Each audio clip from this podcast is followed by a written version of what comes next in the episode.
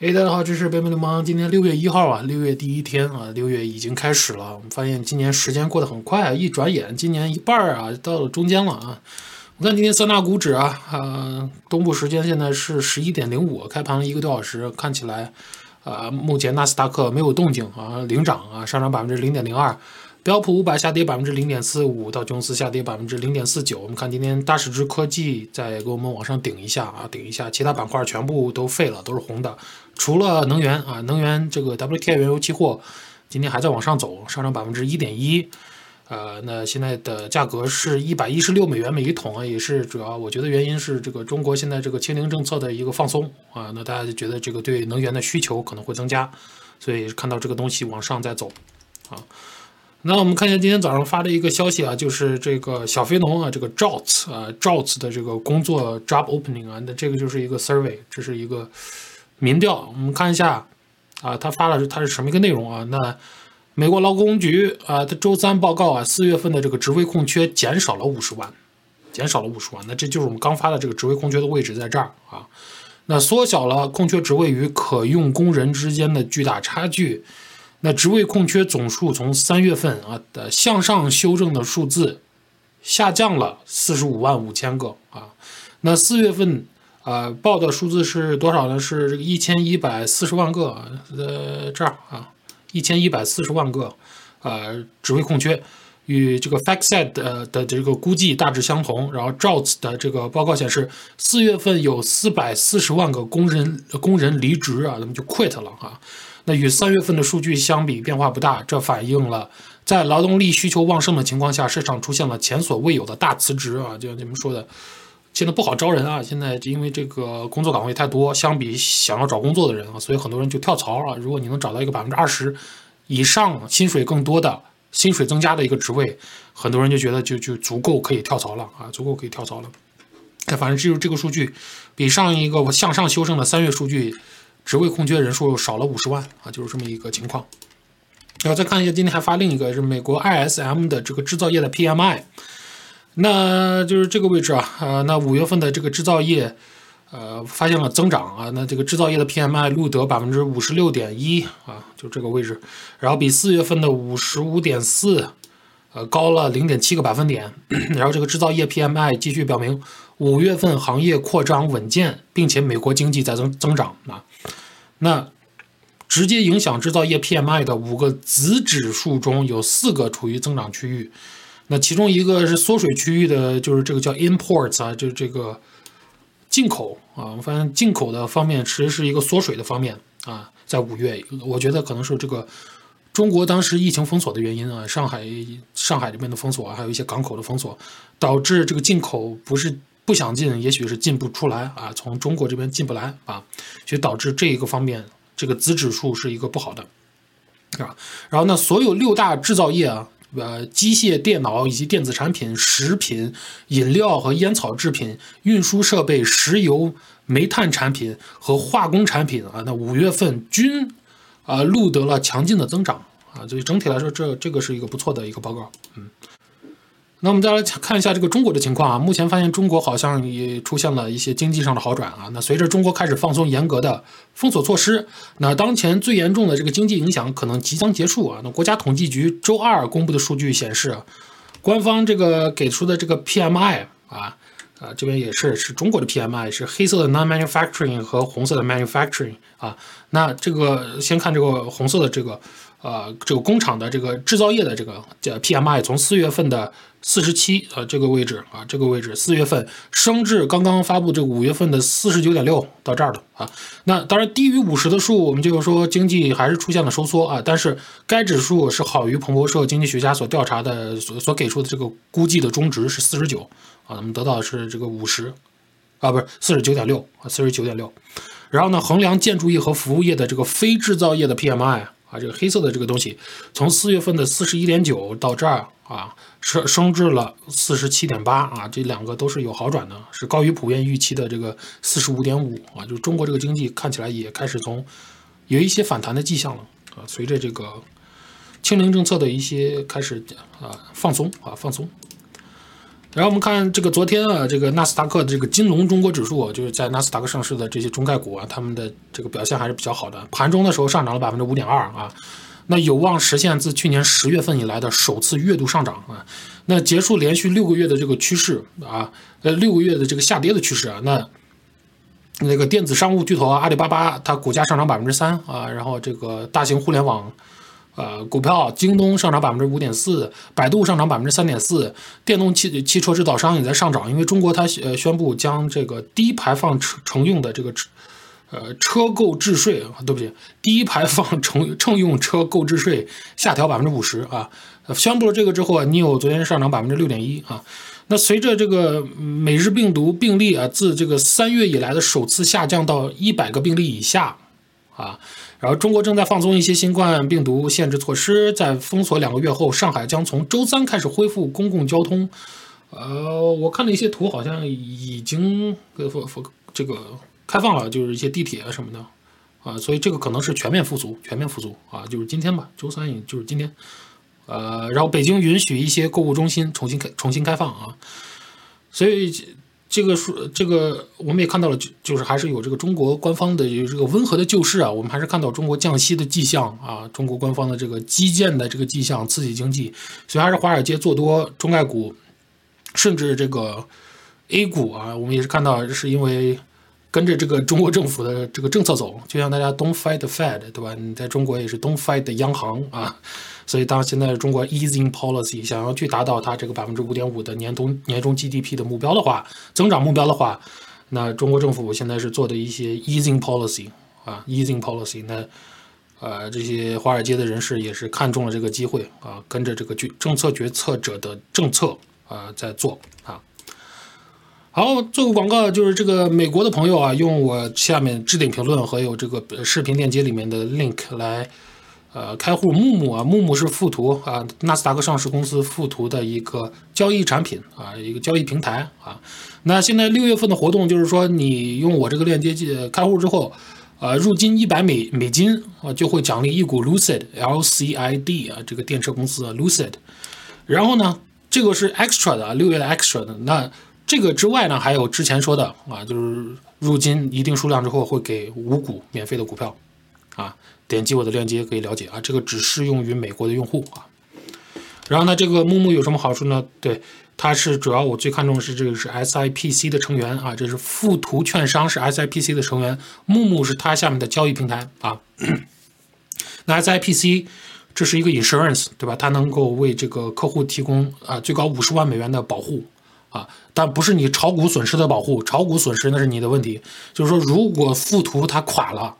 它下面的每一个人能够 protect up to 五十万美元啊，就是假如它倒闭了的话，这个 insurance SIPC 啊会来保啊五十万啊。最重要的是这个有这个专属的客服支持，我知道有朋友他需要中文客服的这个帮助啊。那木木呢，他就因为他是一个中国公司，所以他富途啊是个中国公司，所以他下面的客服也是对中对华华语讲华语的人非常友好的。啊，所以是在每个交易日，就是东部时间八点半到四点半这个时间，你是可以联系打电话呀，还有 online chat 跟他们聊天，都可以用中文去聊的啊。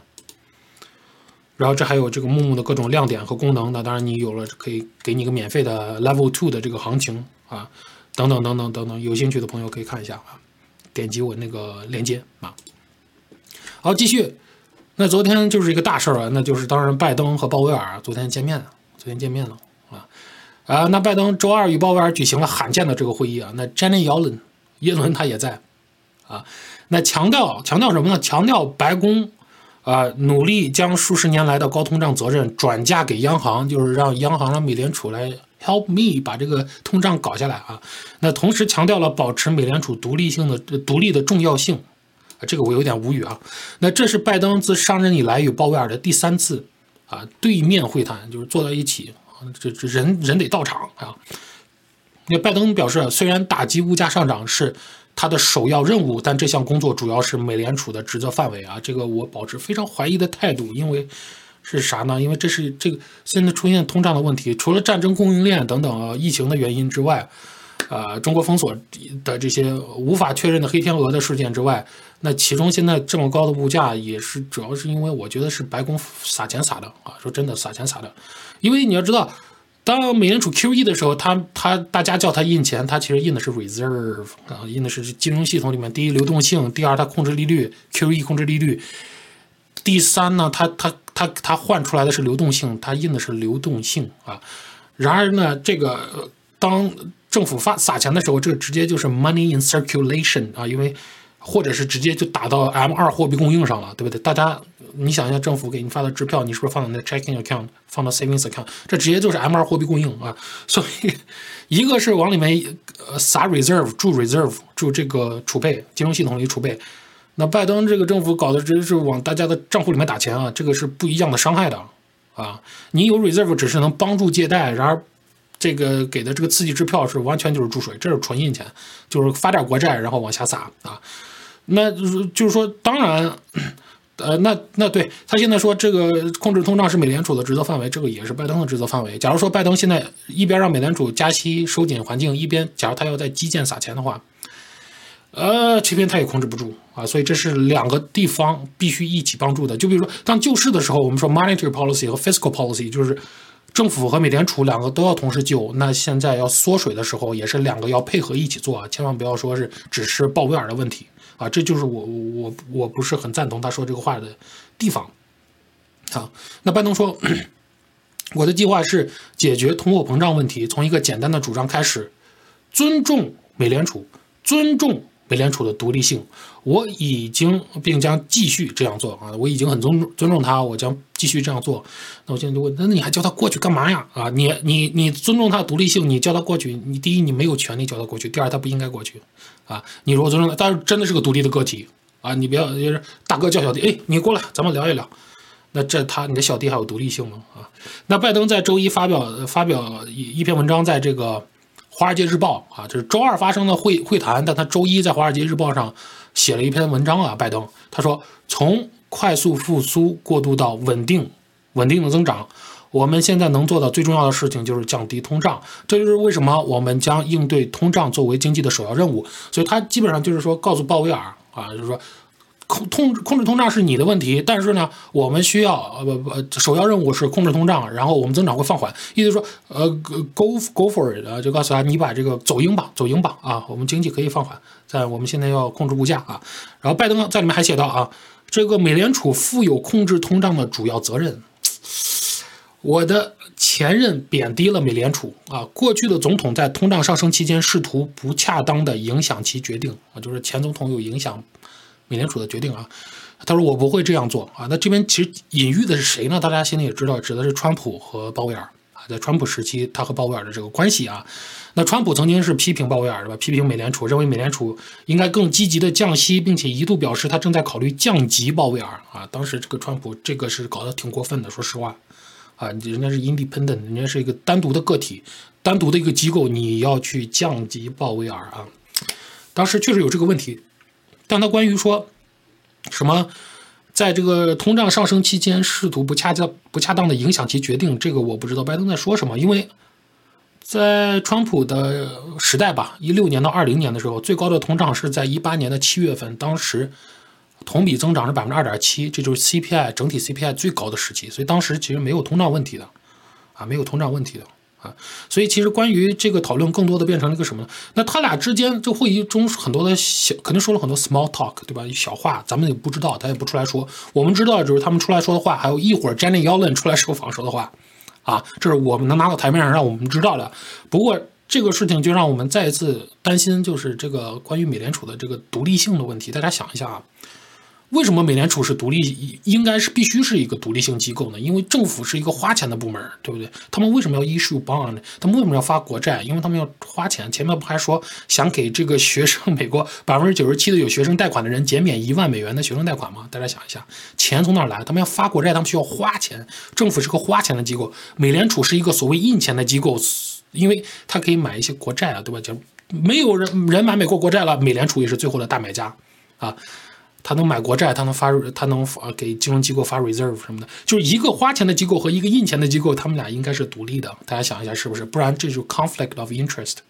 对不对？那人就不断贪婪，就无限印、无限花了，这就废了啊。所以，既然是个独立的机构，但是现在这个情况就是美联储，呃，和政府之间的关系非常的奇怪。非常的奇怪。你想想，美国政府可以去选择美联储的主席，那当然他是需要这个参议院的同意。但但是如果美国政府能选择鲍鲍威尔，或者美国政府能选择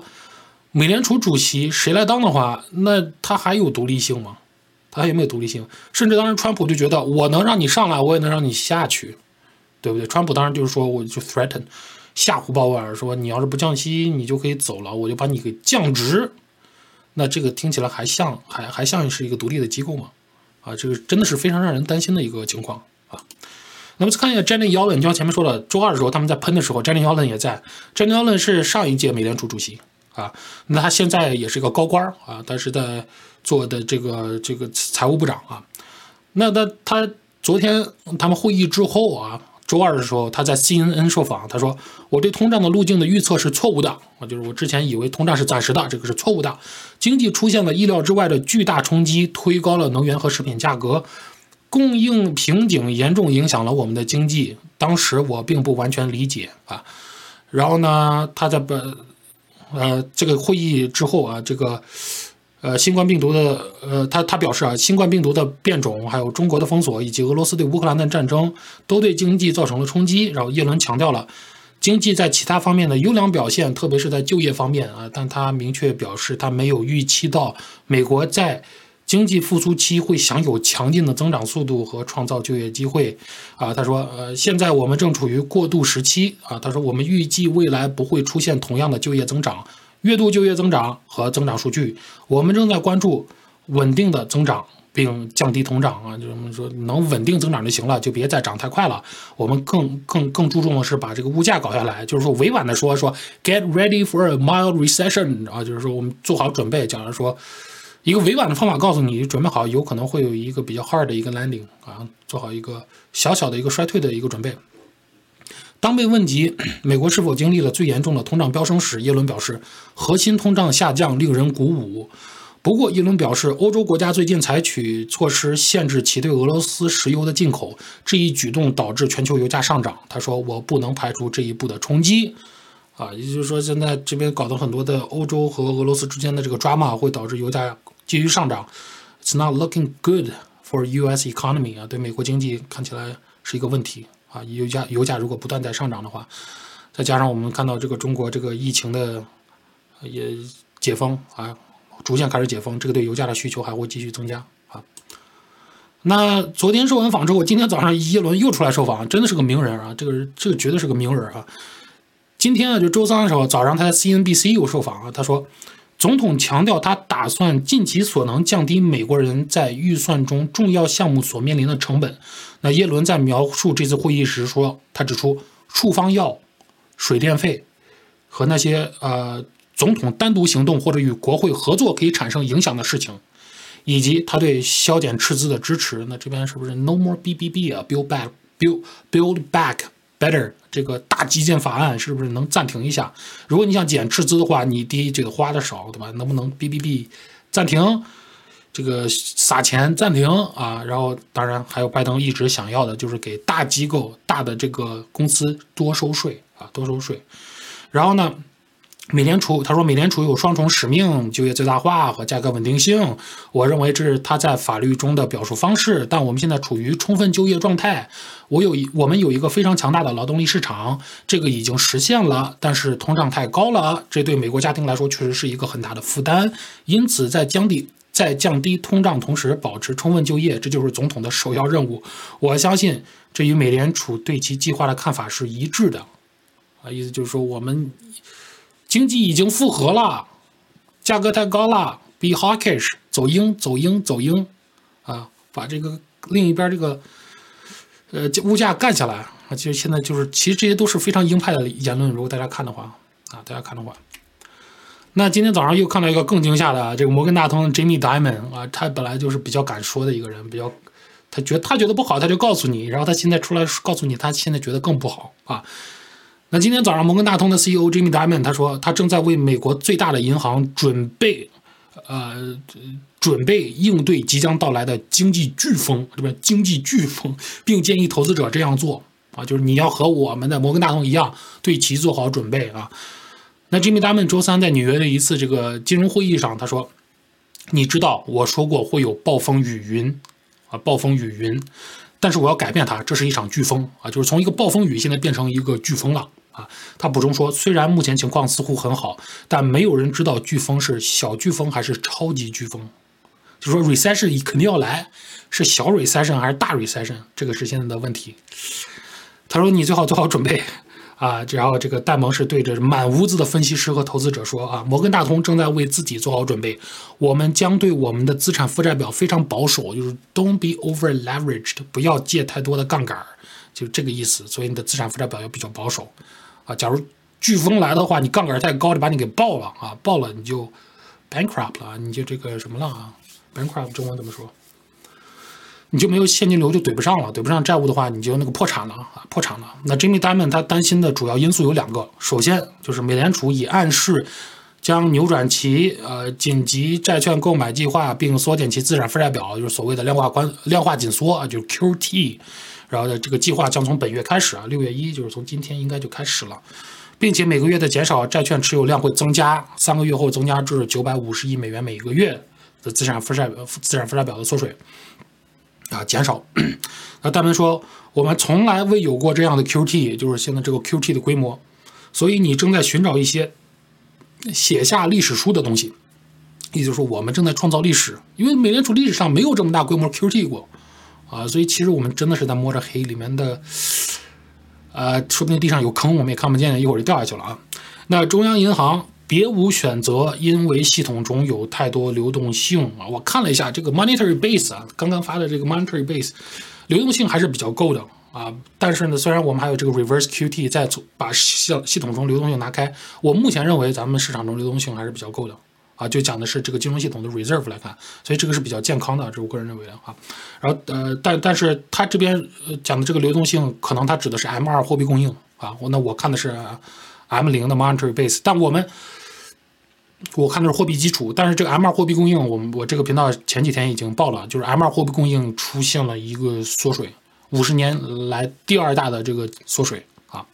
然后戴蒙说，我们必须消除一些流动性来阻止投机、降低房价和类似的事情，which is happening right now。像前面说，M2 货币供应里面是不光是包括流动货币，还包括大家的存储的这个储蓄账户和一些比较难拿出来的一些钱，一些一些这个。储蓄账户啊，那刚才说的还有 checking account，就是随时可以拿出来的钱，所以这些钱的总和正在缩水。那当然，我们将会看到一些很大的动静啊。好，呃，这个下一个新西兰啊，新西兰我感觉这个是给美国房市一个前瞻啊。那 CoreLogic 的数据显示呢，随着住房信贷变得更加昂贵啊，新西兰五月份的这个房价通胀放缓至十五个月的新低啊，就这个 annual 呃 house price inflation。啊，这个这个年度的一个同比啊，现在是放缓到了十五个月的新低啊，价格同比上涨上涨十五点三，就是这个位置啊，这个是五月的数据啊，啊，那这个是低于四月份的百分之呃十八点八啊，也是自二一年二月份以来的最低的增速，呃，然后这位，然后然后说这一个月与上一个月相比，价格下跌了百分之零点八啊，这是环比增长。那美联储银行上调呃。对不起，储备银行上周将这个呃官方现金利率提高了零点五个百分点至百分之二，这相当于美国的联邦基金利率啊。现在新西兰的这个利率是零点二，呃是百分之二啊，并预计基准利率在二三年可能达到百分之四。哇，这个比美国要硬啊！随着交易银行提高住房呃贷款利率，以适应激进的缩减周期。经济学家们正在预计，今年房价将下下跌百分之十，今年新西兰房价将下跌百分之十，并在二三年之前进行下一步前进行进进一步下跌。就今年下跌百分之十，明年再继续往下跌。哦，是较高的这个借贷成本也将导致今年的住房交易减少啊。那 Core Logic 现在预计二二年的销售量为七百七七万八千栋。啊，低于此前预期的九万两千栋啊！现在就预期今年新西兰的房屋出售量也会下降，然后房价也会下降，所以就看到这个住房信贷的这个紧缩啊，呃，信贷环境的这个紧缩，就会导致房市继续的疲软。那我觉得这个是对美国房市是有前瞻性的，肯定是有前瞻性的。那新西兰目前的通胀率是百分之七啊，也是比美国稍微好一点。嗯，好，这是本美联邦，感谢收看。